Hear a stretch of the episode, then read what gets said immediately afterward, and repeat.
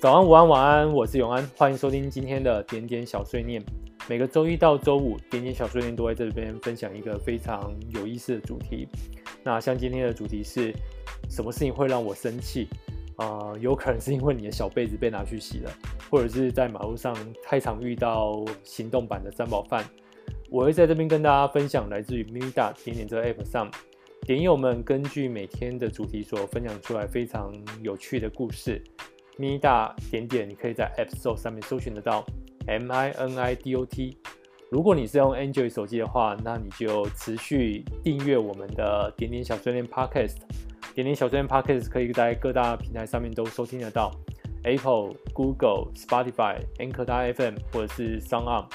那如果你想加入我们的讨论，除了在 Minida 上面分享之外，你也可以直接写信给我，我会在每个节目都公布一下下一次主题是什么，期待你的来信。那我们就开始今天的故事分享喽。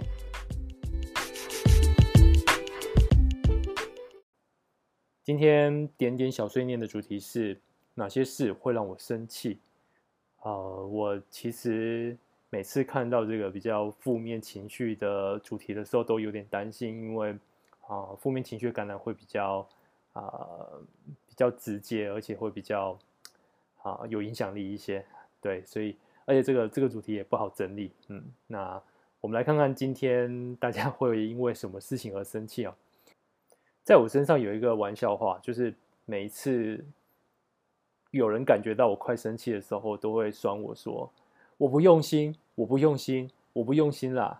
那这句话其实是我有一次在 不知道为什么。的状况之下，就很愤怒的时候讲出这句话。那对我来说，其实，嗯，我就是觉得，如果我很认真的在做，那有可能我做不好，但你不可以说我啊、嗯、没有心去做这个事情啊、我是有心，可能我我可能就是做不好。你可以说我做不好，但是你不可以说我没有心。啊，那有一次我就因为这样生气啊、嗯，这也是我，嗯嗯。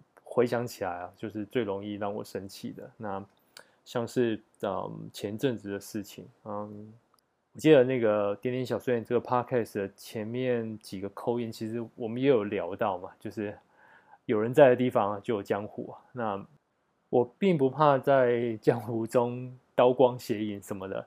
那反正你你想办法，如果你要出头，你就得想办法让自己活在这个江湖下。只是就是。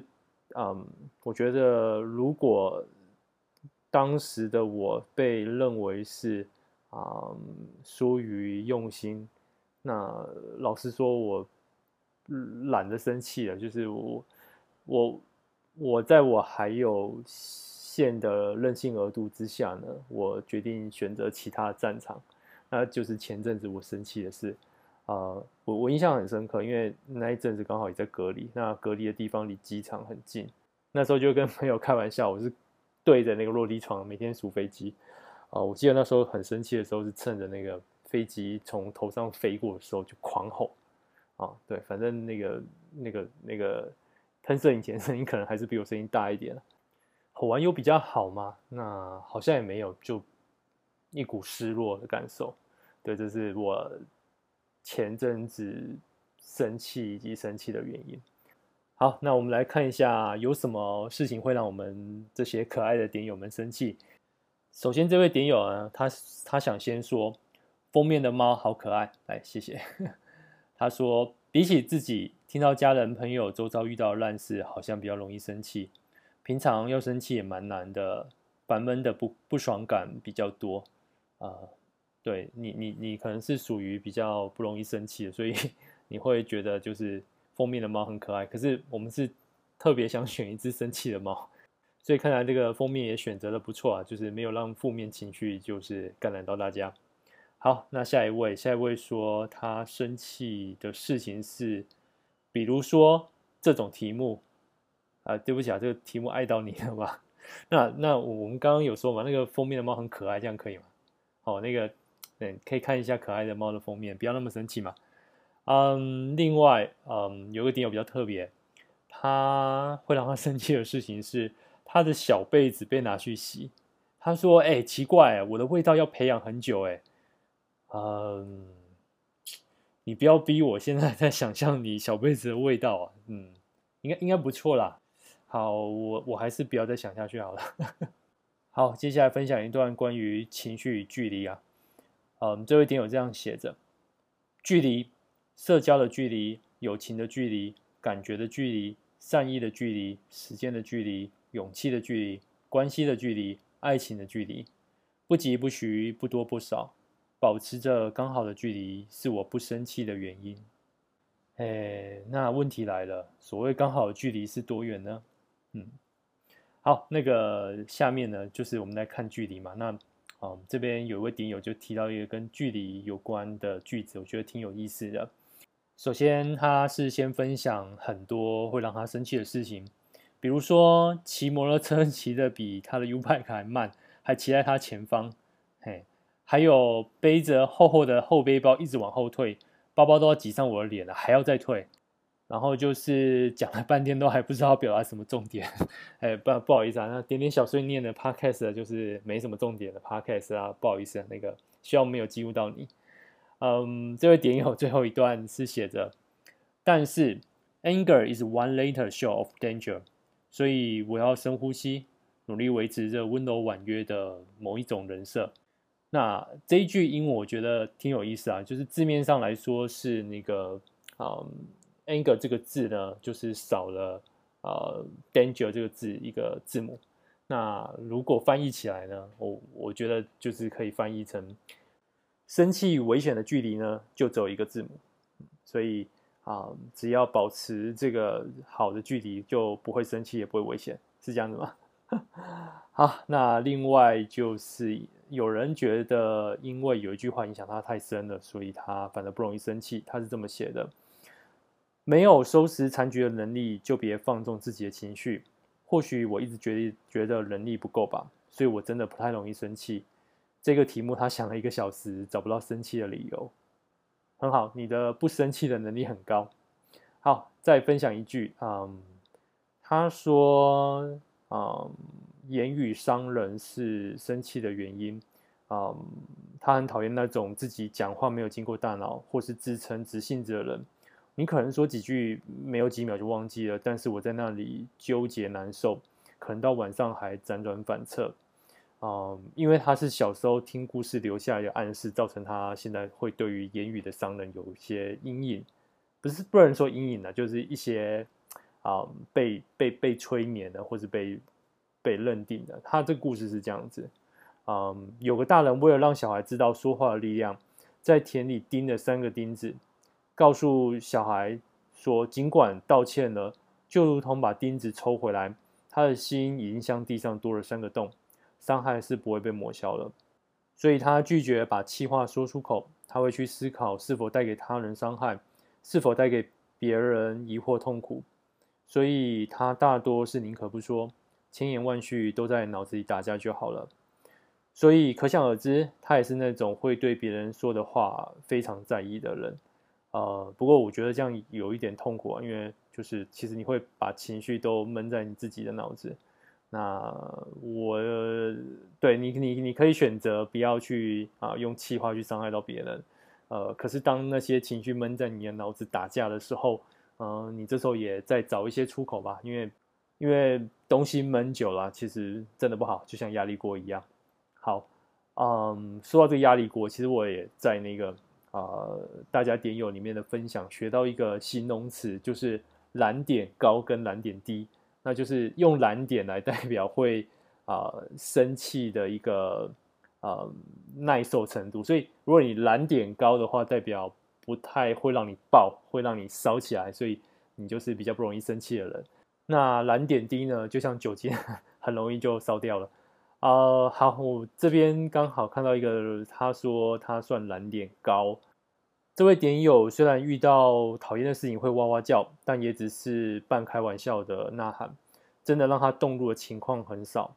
他说，距离上次生气应该是客人惹到我，好说歹说劝他配合不要，劝到隔壁的其他客人都替我说话，他还是狂酸我，疯狂贬低我的人格。实际上，到底讲了哪些关键字，我也忘了。反正就是我的理智线瞬间断了。我那个那个欠你吗？我就技巧性抓他衣领，用最平稳的口气：“先生，我好好跟你说话成这样，你还要酸我？我没有领你的钱，不用这样贬低我的人格。我只是在做我的工作而已。你再继续讲，我可以告你公然侮辱。”然后我直接拿着抱怨信箱的投诉单和我的识别证给他。不爽，尽管拿去投诉，我的名字就在这边，随便你写。再拜托同事 cover 完成剩下的工作。我们这位点友最后说，做这行的遇到刁民真的很讨厌。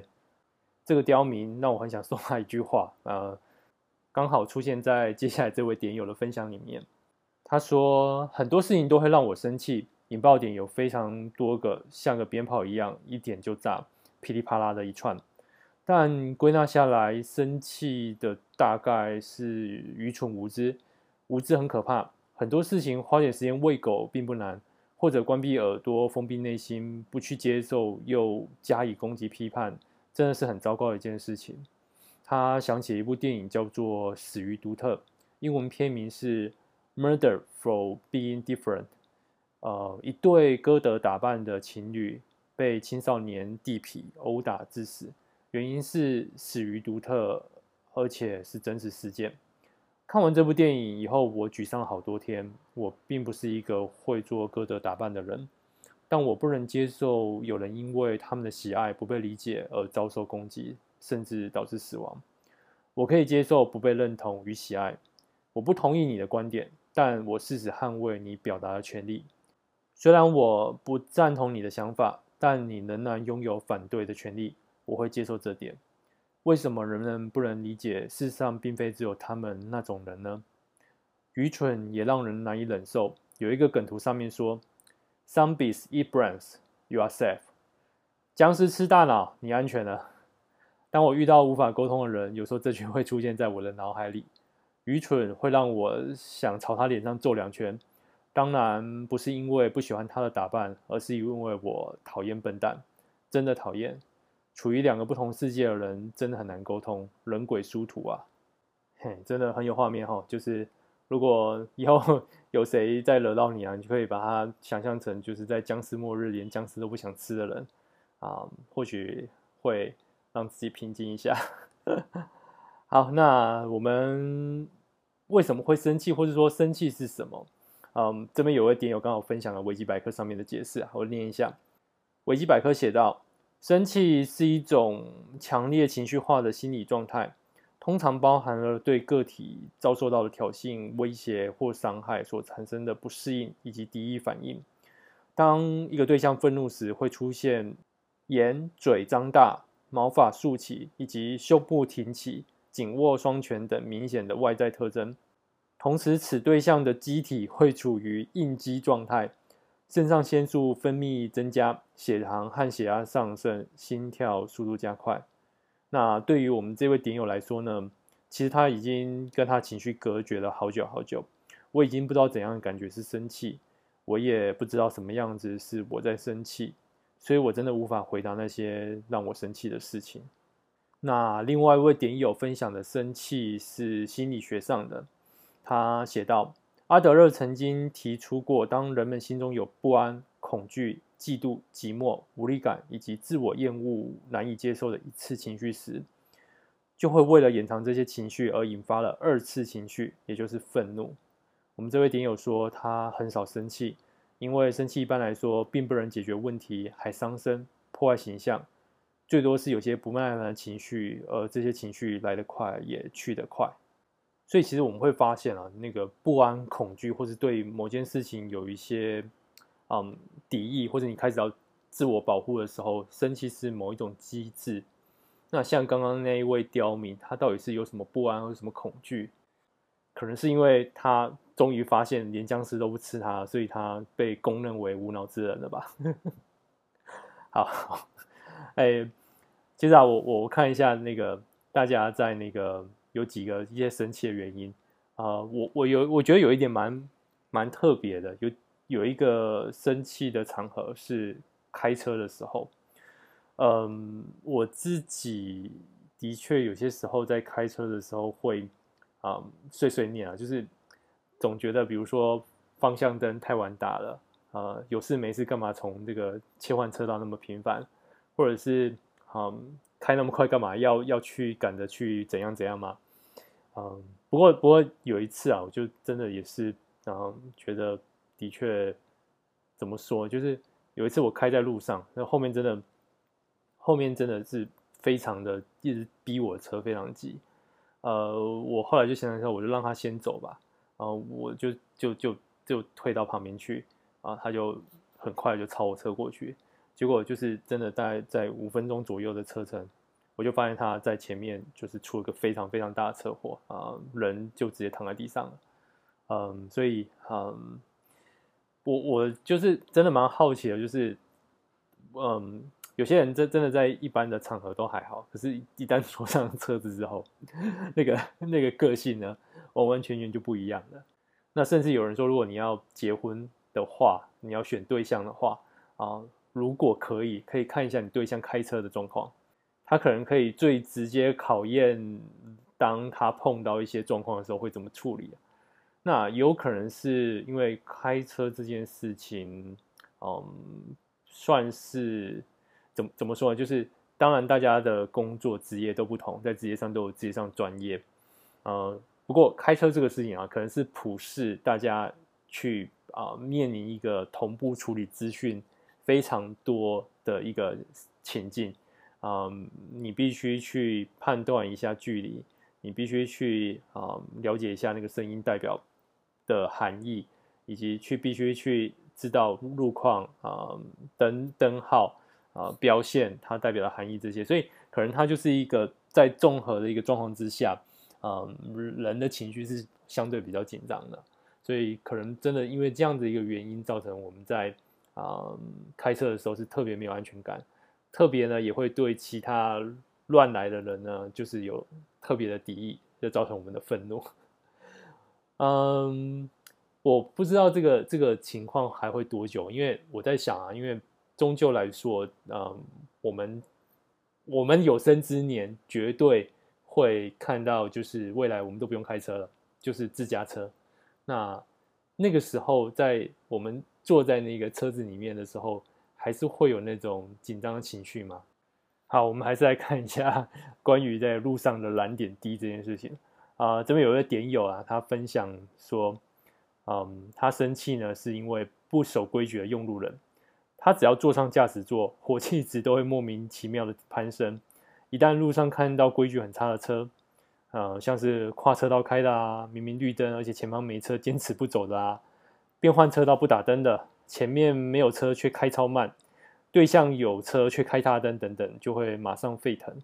不过呢，他如果是坐副驾的话，就只会对驾驶人生气。所以说嘛，那个驾驶人呢，事实上是一个很辛苦的工作，他不但要面临就是嗯身旁所有同事驾驶人的。啊、行为去担忧，还要就是承受在车内那种啊、紧张的气氛，因为如果你没开好的话，其实大家都啊、对会很不谅解。而且有些时候你开着开着，其实大家都睡着，就只有你不能睡，其实也是 也是觉得有点寂寞了啊。所以那个大家还是对驾驶人好一点。好，那除了在用路会让大家生气之外，其实还有一个啊蛮常会生气的，就是。啊、你你会有一些自己呃整理事情的呃条理，可是你会被别人破坏。啊、有两位听友都都这样说，那我先分享第一位，他说他生气的事情是小时候老妈没有经过我的同意就擅自好心帮我整理书桌，我崩溃了，那是我乱中有序好吗？东西在哪个方位被淹没在哪里我都知道，过度的整齐会让他失去安全感，还有。那个时代，母亲都很爱诋毁自己的小孩，在别别人面前都要说自家小孩有多糟，然后让别人回应：“哎呦，不会啦！”我就会站在旁边翻白眼啊，这位太太在演哪一出啊？那另外一位点友呢，也是因为整理东西而会生气啊。他说：“没有经过同意，随便乱动我的东西。小时候最有印象动怒的，好像就是我的东西在不知情的情况下被使用，从此就越来越在意这类的事情。”有本事就不要被我发现啊！真的是可以很吵翻脸。不过我想这应该是最基本的尊重吧。第二个应该是原本完美的事，在最后一刻大失败，也是非常值得生气的。像是咸水鸡最后切了小黄瓜进去，整袋臭掉。因此啊，那个不安全感真的是让我们燃点降低的最主要的因素之一。不管是自己习惯的东西被别人整理得非常的整齐，或者是你自己习惯的东西被动了什么，而自己不确定这件事情是有什么意图。因此反过来说，只要我们不随意的去触犯到别人的，嗯。认定的安全的范围的时候啊、我们或许就可以减少直接摩擦了。那啊、最后一种生气的方式啊，我自己也蛮常碰到。其实这个大家可能都会碰到。我先分享两个点有的。他说打了又删，删了又打，想一想好像真的没什么好生气的。我的性格真是好啊，哈哈哈哈哈，毋庸置疑啊、不过他肚子饿的时候超容易生气，喂饱了一切好谈。呃，另外一位点友，他在睡不饱、肚子饿的时候容易生气。首要应该是肚子饿，只要吃饱了，好像什么事都好。再来是睡不饱，印象中以前好像因为很容易有起床气，但随着年龄增长，似乎没有那么严重了。距离上次生气已经想不起来是什么时候了。不过讲话很大声这件事，总让人觉得我好像在生气，其实只是讲话很大声，没有生气。那这个。肚子饿容易生气，这个真的是屡试不爽。呃，反正就是呃，只要你觉得就是这时候肚子饿，呃，跟别人相处起来情绪已经到紧绷了，我的建议是，不管怎样把那个那个东西停下来，最好是停下，可以停下来就停下来，赶快去吃点东西啊，让血糖升高就好了。嗯。照刚刚的说法，就是我们生气的燃点其实是跟我们血糖的啊浓度呢是成正比的。当你那个啊血糖越高的时候，你燃点就越高；你血糖低的时候就越低。那这边其实是有研究可以跟大家分享，这是有有实证的。嗯，在美国的俄亥州州立大学二零一四年的时候，曾经发表一篇论文。这个论文的 题目好特别，叫做“低血糖与夫妻间的侵略行为”。呃，在实验中呢，他们让已婚夫妇把针扎在代表伴侣的巫毒娃娃身上，来反映心中的愤怒程度。那这些受试者呢，被安排和配偶在竞赛中较量，赢的一方呢，就可以透过耳机呢，对配偶发出巨大的噪音。研究人员也同时在比赛过程中监测受试者的血糖值，最后发现，当人们的血糖值较低的时候，他们对配偶发出的噪音时间就越长，而且刺在巫毒娃娃身上的针也变多了。哦，对，所以这个呃，真的呃，如果嗯、有些事情除了可以静下来自己消化啊、发泄之外，我觉得就是如果真的有些时候很重要的事情，你你你想想看，是不是那时候肚子饿了，先去先去吃点东西，会让整个情绪会好一点，真的。好的，那今天最后我再分享一篇。嗯，这位点友这么写着：今天我对我妈生气了。事情是这样的，星期六我扭到脚，然后去整骨，把骨头调到原本的位置。因为患部发炎肿起来，要等到消肿才能再去整骨一次。然后就预约了星期一。星期一没能去成，就约今天下午。我今天放假只有一个行程，中午跟同前同事吃饭，我也是吃完饭就回家。本来要去整骨的，可是师傅可能在睡午觉，想说就傍晚再去。然后傍晚下大雨，就没能去成。晚上我有个线上会，我会跟我妈说我们会很久哦，她就说结束之后赶快去就好了。在线上会的尾声还没结束，她就一直问，一直问，结束了没？要多久？怎么那么久？完全就是挑战我的脾气。终于结束后，我就很不爽的对她发脾气。时间也不是我没有配合，我也告知晚上的会时间会比较久，到底在催什么？我很任性，发了脾气，讲出我的不快。其实也不是没有考虑妈妈的心情，她也是为了我的脚扭伤在奔波。当下就只是把自己的情绪与想法说出来。妈，抱歉。好，我帮你念出来了。你那个要不要考虑今天把这一集点点小碎念放给你妈妈听呢？啊，让她听到最后。反正呢，我也没有把你的名字念出来啊，你们两个彼此都会知道。嗯，对，啊、那另外就是如果你你妈妈听了觉得这个点点小碎念还不错的话，记得请她订阅、分享加留我们好评啊。好，那我们今天故事分享就到这边。明天呢，我们的主题是：如果将我截至为止的人生当成一部电影来看，我会觉得好看吗？为什么？好，那明天希望可以看到很多精彩的电影。好，那我们今天故事分享就到这边。哦，对对对对对，要再说一件事情，就是啊、那个其实有蛮多人啊，都私底下跟我说，就是这些扣音不管是弹吉他也好，或是上周五的那个那首歌，其实大家都还蛮喜欢的啊、因为上周五那个人他是匿名扣音进来，所以我也没公布他的名字。呃，我这边想转达就是。啊，如果匿名进来的你有听到，其实啊，有人想要 认识你，你看你需不需要公开？如果需要公开，再跟我说。好，那我们今天故事分享就到这边。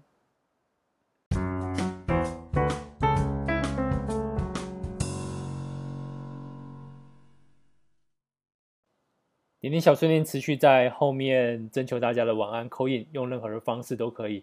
啊、你可以在 Anchor FM 上面丢一分钟的短语音讯息，或者是直接录好之后寄信到我的信箱来。好，今天最后聊什么？呃，一样也是根据呃一位点友的分享，呃，他回答今天这个生气的题目，他说：距离上次生气已经八百年了，所以也忘了什么事情了，顶多无奈而已。正是因为你说已经八百年了。那我要秉持一下我自己实事求是、精益求精的精神啊！我查了一下，嗯，今年是二零二零年嘛，那八百年前呢，就是一二二零年。我们看一下一二二零年的时候 有什么事情发生啊？先来看中原好了，在中原呢有几个朝代在这边绕来绕去啊。首先是金朝，那金朝呢这时候已经到末期了，就是地方势力崛起。所以他在二零一二二零年的时候呢，封了地方的九个黑道大哥当官，称他们叫做河北九公。诶，你是因为这个河北九公这个名字太俗气了吗？应该不是。好，我们再看啊，那时候南宋，南宋那年干了什么事情？南宋呢跟夏结盟出兵攻打金，呃，久攻不下，退兵。所以你的前世可能是在 宋朝当当官的，所以因为这件事情生气吗？好，我们再看其他的，蒙古。当时蒙古在这一年呢，成吉思汗在西征，往西边打了哦。然后他这，因为他在前一年其实写了一封信给那个全真教的那个当时的教主丘处机啊，希望他可以来蒙古这边来见个面，来聊聊。所以丘处机在这一年呢，挑选了门人弟子赵道坚、宋道安、李志平、李志长等十八名弟子离开。山东昊天关前往蒙古帝国统治的燕京，那燕京就是现在的北京。呃，所以你有可能是不是这十八名弟子没有被选上而生气吗？嘿，对，应该也不是啦。那我们来看台湾啊，台湾这时候有点可惜，因为台湾这时候只是 史前时代，没有没有文字记录。刚好这边也查了，就台湾要在最早最早有文字记录是。一五八二年的七位，有两位西班牙的神父跟一个葡萄牙人的耶稣会会士，因为风儿搁浅在台湾七十五天。这时候他们会有写了一些三篇的文字记录，是台湾最早最早的历史记录。也就是说，一五八二年之前啊，其实台湾只能算是史前时代。所以在一二二零年呢，啊，对，所以也有可能你是当时的台湾的原住民，所以。啊、你因为生了这个气，所以啊、现在也刚好没有办法有历史帮你记录下来。好，我知道很冷，呃，好，我觉得我还是找不出什么太有直接相关会让你生气的事情。好，我决定再看。啊、那西方呢？西方世界发生了什么事情？在一二二零年的十一月二十二号，腓特烈二世呢，在罗马市加冕为神圣罗马帝国的皇帝，所以我就想，我就查一下腓特烈二世到底是一个怎样的皇帝，尤其是他私私底下是一个怎样的人。那我就查到了，腓特烈二世呢是有一个强烈感官刺激欲望的男人。换而言之呢，他有很强烈的性欲。他对女色的追求呢，可能来自于过早丧失母爱，童年生活在一个完全没有关心和爱的环境有关。他爱女人，爱过许多女人，并且为他们写出许多情真意切、感情热烈奔放，甚至相当肉麻的情诗。传说他在年少流浪时便和妓女们打成一片，十五岁时便和一位比他大至少十岁的美丽寡妇，前匈牙利的王后阿拉贡的康斯坦斯结婚了。十七岁就有了嫡出的长子，未来的共同统治者德意志的亨利。在他喜爱的法妻死后，他又结了两次婚，这两位夫人为他生下许多孩子，也都去世了。并且在他最爱的情人临死的时候，他在他的临床边和他举办了婚礼的仪式。他还有一个非常奇特的喜好，就和以前西西里君王一样，喜爱阿拉伯的美丽宫妃。他经常带着一些阿拉伯女奴和珍禽异兽出游。那真的有可能是因为他，就是你觉得这个渣男为什么可以当皇帝？好，我知道啊、嗯，今天的后面这段有点冷。那我们就用这个八百年前发生的事情来缓和一下大家今天生气的情绪。好的，那我们今天点点小碎念就到这边，也希望大家如果觉得有趣的话，记得订阅点点小碎念，并且给我们好评。啊、呃，希望大家都有好梦，晚安。